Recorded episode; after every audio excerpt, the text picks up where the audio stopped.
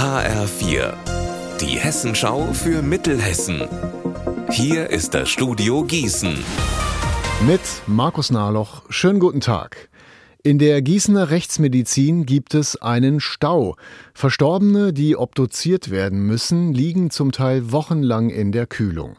HR4-Reporterin Lea Schebaum, was sagt denn die Rechtsmedizin des Uniklinikums dazu? Direktor Reinhard Detmeier hat uns gesagt, eigentlich wird ein Mensch innerhalb weniger Tage nach seinem Tod obduziert.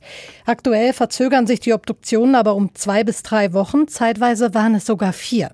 Wegen des Streiks am UKGM, einer generell hohen Arbeitslast und Personalwechsel. Und dringende Fälle, etwa bei Verdacht auf Tötungsdelikte, müssen vorgezogen werden. Für die Angehörigen der Verstorbenen ist die lange Wartezeit aber eine Katastrophe. Das sagt der Vorsitzende des Hessischen Bestatterverbandes. Denn solange es keine Bestattung gibt, könnten sie sich nicht richtig verabschieden und trauern. Die Unternehmen in der Region Lahn-Dill schauen wieder optimistischer in die Zukunft. Das geht aus der neuesten Konjunkturumfrage der Industrie- und Handelskammer hervor. Insgesamt sind 800 Unternehmen befragt worden und noch im Herbst befürchteten ganze 5 Prozent, in eine Insolvenz zu rutschen. Heute sind es nur noch 1 Prozent. Sorgenkind bleibt der Einzelhandel. Hier trübt neben der Energiekrise und dem Fachkräftemangel auch die geringe Konsumlaune die Stimmung. Vier Kulturprojekte sollen in diesem Jahr vom Kulturfonds Gießen-Wetzlar gefördert werden. Im Gießener Rathaus werden sie heute Nachmittag vorgestellt.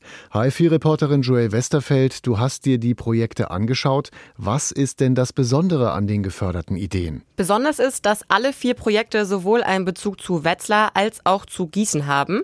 Eins der Projekte ist zum Beispiel eine Stadtführung. Infos gibt es allerdings nicht von Touristenführern, sondern von Bürgerinnen und Bürgern. Dabei soll es dann besonders um individuelle individuelle und persönliche Geschichten gehen.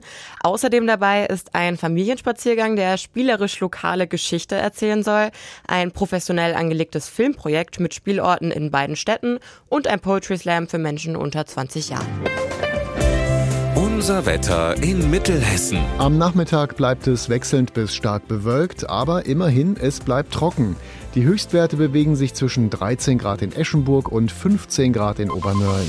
Morgen wird es deutlich wärmer bis 20 Grad, dazu leicht bewölkt. Ihr Wetter und alles, was bei Ihnen passiert, zuverlässig in der Hessenschau für Ihre Region und auf hessenschau.de.